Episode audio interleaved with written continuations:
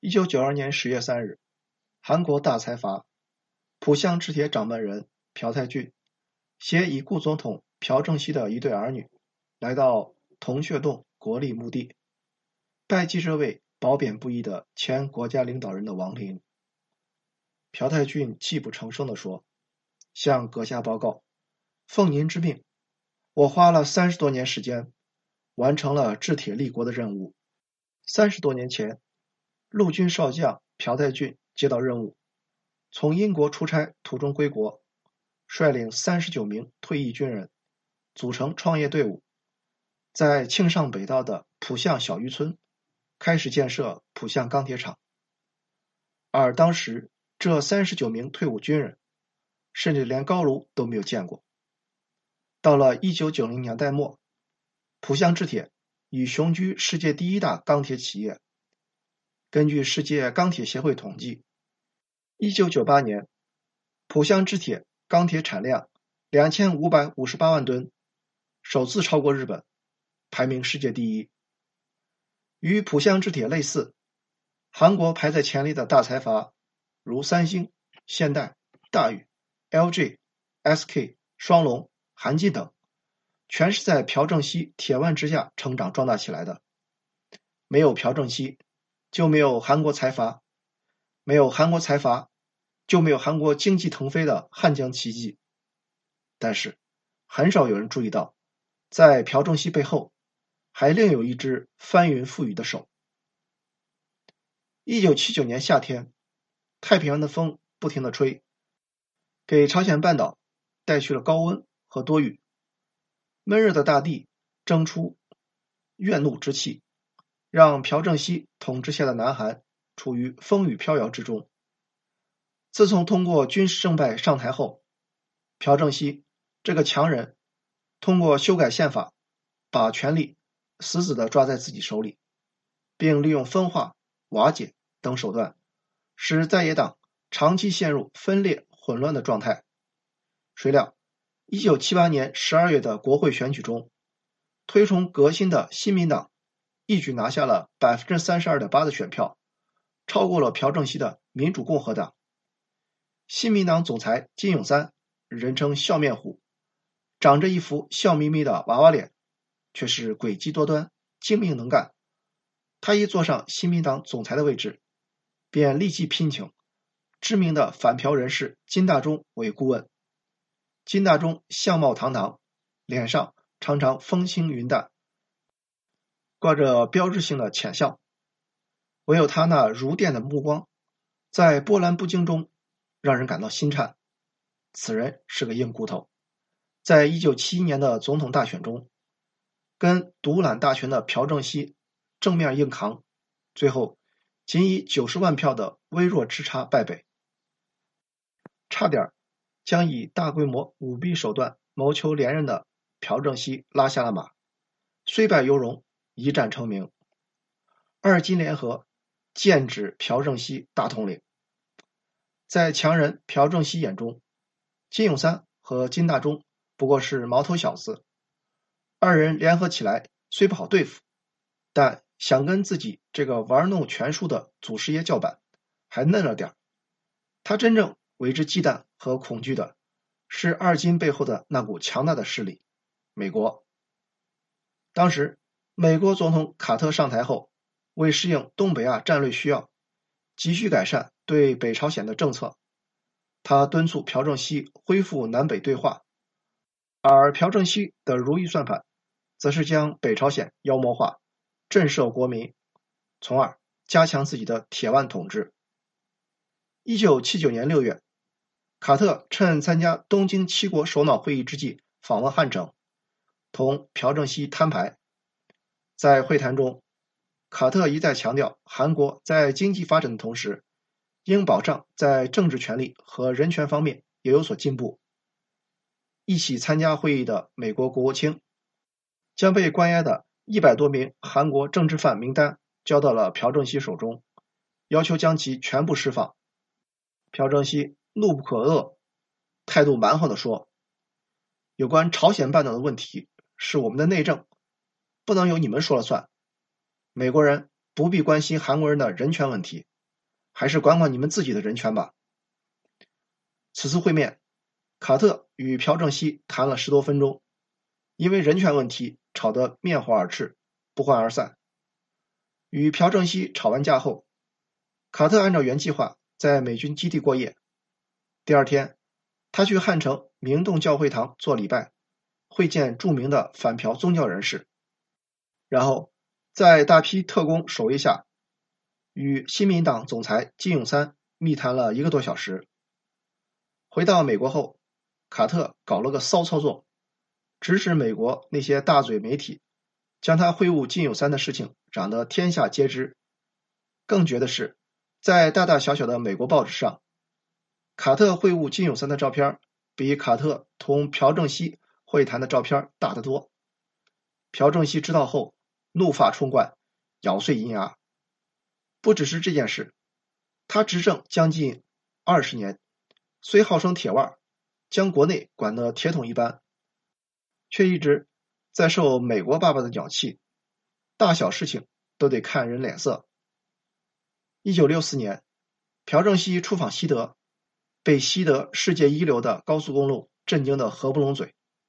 回国以后，他心心念念。要修一条连接汉城和釜山的高速公路，为此，朴正熙请来美国盟友把脉。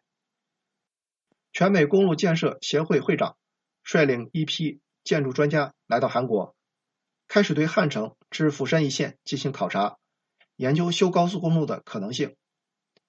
美国专家历时半月，沿着走牛车的土路，对韩国进行了地形地貌的分析。在此期间，朴正熙好吃好喝的招待着，最后，美国人得出了一个否定性的结论：韩国没有必要修高速公路。美国会长带着轻蔑的口气说：“尊敬的总统先生，我们考察团从汉城到釜山，又从釜山回到汉城，发现这条路上每天平均只能见到十七辆汽车。请问，在这样一个国家，有什么必要修一条世界等级的高速公路呢？”听罢此言，朴正熙长时间沉默，泪水忽然夺眶而出，一滴、两滴，落在手里的报告书上。他瘦小的身躯晃了两下，缓缓的从座位上站起来，直面美国人，一字一句的说：“会长先生，请原谅，我只想对您说一句话，相信我，我们这个国家不会永远这样下去的。”一九六四年十二月十日，未完成修高速公路的委愿，朴正熙夫妇去德国找贷款，抽空去了趟罗尔地区的煤矿，慰问在当地务工的韩国矿工和护士。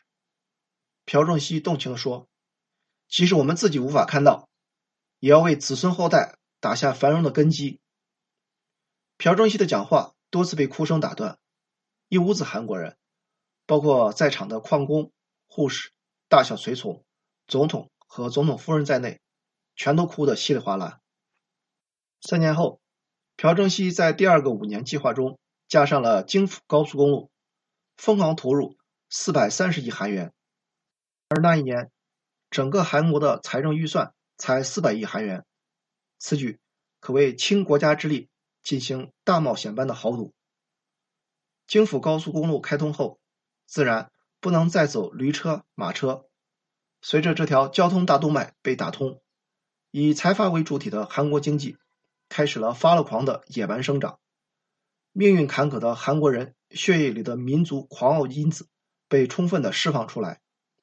一九七四年，现代掌门人大财阀郑周永投资一亿美元，建立了年产五点六万辆汽车的汽车厂。两年后。现代生产的福尼小轿车出口到世界各地。当时，韩国画报刊登过这样一幅照片：在美国的高速公路上，一位鬓发斑白的韩国老人抚摸着小马汽车，泪流满面。曾经靠美元勉强过活的韩国人，将自己造的汽车开上了美国高速公路，其意义已经超过了汽车本身。朴正熙。之所以卯足了劲儿搞经济、提升国力，其中一个原因就是渴望有朝一日能走出内心的一个阴影。这个阴影不是别的，正是美国。一九六一年，肯尼迪政府上台后，采纳了美国参议院提出的坎昆报告。报告指出，美国在李承晚之后扶植的张冕政府软弱无能，在一浪接一浪的学生运动中摇摇欲坠，必须要重新扶植一个更强有力的军人政府。肯尼迪将这个计划交给当时的中央情报局局长杜勒斯执行。杜勒斯接到任务，不敢怠慢，立即同中央情报局南朝鲜分部的手下一起物色新的铁腕人物。时势造枭雄，就在这个节骨眼上，朴正熙进入了美国人的视野。这个野心勃勃的少壮派军官，早在1960年就开始伙同他的侄女婿金钟密等人秘密策划军事政变。很快，这伙年轻的野心家就同美国中央情报局挂上了钩，并在后者的操纵下，一步步在军队里扩充势力、发展组织。在此期间，朴正熙还亲自出面，拉拢汉城光明印刷所经理李学珠，准备印刷政变成功后的布告和檄文。一九六一年五月十四日，各政变部队负责人在汉城来水洞聚头，决定在。五月十六日零点，以“烽火作战”为代号，佯装演习，调动部队实行政变。预定三点攻克汉城。商定后，朴正熙把手中的杯子一摔，不成功便成仁。约定的日子到了，凌晨三点半，枪炮声划破汉城。朴正熙、金钟密等人率领六千多名敢死队队员，渡过汉江城，开进市中心。占领了国会大厦和广播电台等要塞。清晨六点，通过广播宣布政变成功。五幺六政变是美国中央情报局的得意作品。一九六四年，已经下台的中央情报局局长杜勒斯在英国广播电视台节目中得意洋洋地说：“在我任职期间，美国中央情报局干的最漂亮的一件事，就是成功策划南朝鲜军事政变。”得到了大统领的位置后，朴正熙不敢有一刻懈怠。他带领国人依靠美元外资，在不到二十年的时间里，把一个人均年收入只有八十二美元的穷光蛋国家，硬是拖到了发达国家的门槛边上。但在内心深处，朴正熙明白，在美国人眼中，自己这个九五之尊的大头领，不过是可以更换的马匹。美国的政策不是一成不变的。而是建立在实用主义之上。每一届美国政府都有自己的打算。往日，自己这个铁腕军头在肯尼迪眼中是良驹，如今却成了挥舞着民主人权大棒的新任总统卡特眼中的劣马。天要下雨，娘要嫁人，美国佬要换马。一九七九年，青瓦台山雨欲来，朴正熙大统领危在旦夕。朴正熙得以维持铁腕统治，有四大支柱：韩国中央情报部、陆军参谋部、青瓦台秘书室以及总统警卫室。中央情报部是朴正熙的耳目，手眼通天，行事诡秘，类似电影里的零零七，明朝的东厂、西厂。陆军参谋部代表军方，是朴正熙的枪杆子，也是命根子。青瓦台秘书室。是朴正熙的智囊团，此间多谋士负责出谋划策。总统警卫室则平淡无奇，本职工作就是保卫总统的安全，无权干政。警卫室的头头充其量就是个大内高手，青瓦台保镖。但恰恰就是这个平淡无奇的总统警卫室出了幺蛾子，搞出一系列多米诺骨牌效应，最后竟导致朴大统领横死。一九七四年八月十四日，旅日朝鲜人文世光枪击朴正熙不中，却打死了他的妻子陆英修。陆英修死后，朴正熙一气之下踢走了原来的总统贴身侍卫长朴忠贵，启用了一个叫车志哲的人。这个车志哲是个大老粗军痞，有那么点天生神力，更兼习得一手好枪法。二三十个人近不了身，很快就得到了朴大统领的信任。车智哲虽是个军痞，却粗中有细。他为获得朴正熙宠爱，可谓绞尽脑汁。除了负责保镖的职责，甚至还担当起一部分总统夫人的工作。朴正熙喜欢半夜饮酒，陆英修在世时，每夜都预备丰盛酒菜，等待其归来。陆英修香消玉殒后，五大三粗的车智车顶上，每到夜里，便溜进厨房，搞东搞西，又是可乐，又是生鱼片凡是朴正熙爱吃的、想吃的，他都会想尽办法呈上饭桌。冬去春来，一晃四载，车智车这个抓住朴大统领的胃的男人，也得到了朴的欢心。他渐渐不满足于家奴的身份，决心插手政治，除掉其他三大要害部门的大佬，分别是青瓦台秘书室室长金正莲、陆军参谋长郑生和。中央情报部部长金载圭，宁臣车智澈恃宠而骄，重磅出击，几次进言，将当了八年总统秘书长的金正莲赶出了青瓦台。接替者金桂元是个文人，优柔寡断，四平八稳，对车智澈敢怒不敢言。处理完金正莲，一九七八年冬，车智澈又出手。伸向了军部大佬郑生和。郑生和曾经是白骨团团长，在朝鲜战争期间鸡飞狗跳，嚣张一时。白骨团后来被我志愿军部队歼灭。郑是个儒将，博览群书，尤其爱钻研军事历史方面的典籍。谁料这个身经百战的将领，却不敌朝中佞臣。车志彻苦口拔牙。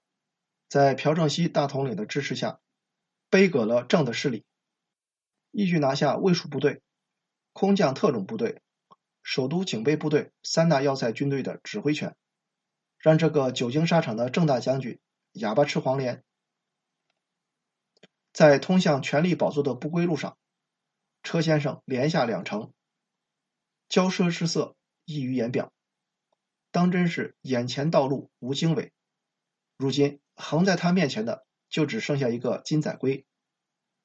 金载圭不同于金正莲和郑生和，另有一番风味。金是朴正熙的同乡兼同学，深得朴的器重，又因为担任情报部部长一职，跟美国眉来眼去，明修栈道，暗度陈仓。自从卡特总统跟朴正熙摊牌后，金载圭逐渐倾向于美国的主张。认为韩国应该改善同朝鲜的关系，乃至顺应潮流改善人权、实行民主。仗着自己是朴正熙的发小，金在圭向朴进谏时直来直去，口无遮拦，有时还顺嘴把朴不为人知的小名喊出来，让后者大为尴尬。金载圭却我行我素，以为这样显得自己跟总统铁。车智澈成为大红人后。将朴正熙与文武政要隔离开，任何人要见朴正熙，都得先通过车智澈。金在圭大吃其醋，对这个高高在上的家奴恨之入骨，恨不得除之而后快。看着自己的几个大臣马仔争风吃醋，朴正熙暗暗得意。精明的他岂能被车智澈这个佞臣蒙蔽？不过是顺水推舟，拉一派打一派。借车智澈这把刀，铲除那么不听话的老人儿，换上唯兵是从的新鲜血液罢了。执政十八载，朴正熙换了八个总理，十三个内务部长，八个中央情报部部长，十个陆军参谋长。而这一次，他的下课名单中，金在圭三个字赫然在列。金在圭这边似乎预见到自己狡兔死，走狗烹的。悲剧命运，他犹如困兽，百爪挠心，想要撞开一条生路。忽然之间，他想到美国国防部长布朗透露出来的想换马的暗示，一个极为大胆的想法占据了他的脑海，从此挥之不去。很快，朴正熙也唱了金载圭的名单。不过，这个名单不是下课名单，而是死亡名单。一九七九年十月二十六日下午四点，金载圭接到电话，电话里传来车之车的声音：“金部长吗？今晚总统阁下要在宫景洞餐厅和您共进晚餐，请您准备。”金在圭发下话筒，目露凶光。下午四点半，金在圭来到宫景洞饭店。该饭店为二层建筑，底层设有餐厅，二层设有金在圭的办公室和寝室。金在圭来到二层办公室，从保险柜里取出一把西德制的尤尔塔七连发三十二口径手枪，将子弹一颗一颗压进弹仓，拉开枪身，推子弹上膛，检查无误后，将其藏在书架后边。朴正熙每次办完公务。身心俱疲时，便来到中央情报部的宫井洞潇洒一番，已成惯例。傍晚六时五分，朴正熙、车之澈一行抵达宫井洞，金在圭和金桂元出营，共赴良辰美景。餐厅里有地暖，地板上按照朝鲜风俗铺有各色油纸，中间铺一条长桌，桌上尽是美食，韩式火锅。烤牛肉、泡菜、明太鱼干、豆芽汤、生鱼片。此外，还有几瓶威士忌、几盒船牌高级香烟。朴正熙等人纷纷落座，喝酒谈天。两名艺妓一左一右坐在朴大总统身边。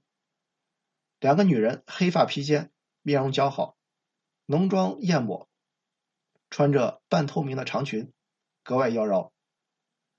晚上七点三十五分，金在圭借尿遁离开坐席，快步来到二楼办公室，从书架后取出手枪，将其插入腰间，以外衣遮挡，然后反身下楼，重回酒局。金在圭坐稳后，佯装醉酒，突然向朴正熙说：“阁下搞政治要顾全大局，您带着这种废物搞政治，能搞得好吗？”话音未落，金在圭就抽出手枪，给了车志车一枪，然后又站起来，将枪口指向朴正熙。只听得一声巨响，子弹呼啸，贯胸而出，朴正熙扑倒在艺妓的大腿上，鲜血如泉涌。两个艺妓花容失色，慌忙扶起朴正熙，哭丧着脸问：“阁下怎么样？”朴正熙闭着眼，忍着痛说：“我没事儿。”金在圭将朴正熙击倒后，再次扣动扳机，朝着逃向厕所的金池哲开枪。谁料手枪突然卡壳，就在这时，餐厅里的灯全部熄灭。金在圭见状，慌忙跑出餐厅，找手下拿枪。黑暗里惨叫声不绝。没过多久，电灯又一下子亮了起来。原来锅炉房里的工人听到枪响。以为电线串线，将电闸拉开后又合上了。躲进厕所的车之车见餐厅内没动静，以为金在圭已经离去，便从厕所往外跑，一边跑一边呼叫警卫员。谁料他刚跑到餐桌前，就碰到了拿到新枪的金在圭。金在圭举枪射击，正中车志哲腹部。金在圭绕过餐桌。发现朴正熙还没有咽气，用枪抵入后者的头部。一声枪响过后，潘多拉的魔盒被开启，韩国的历史走向被彻底改写。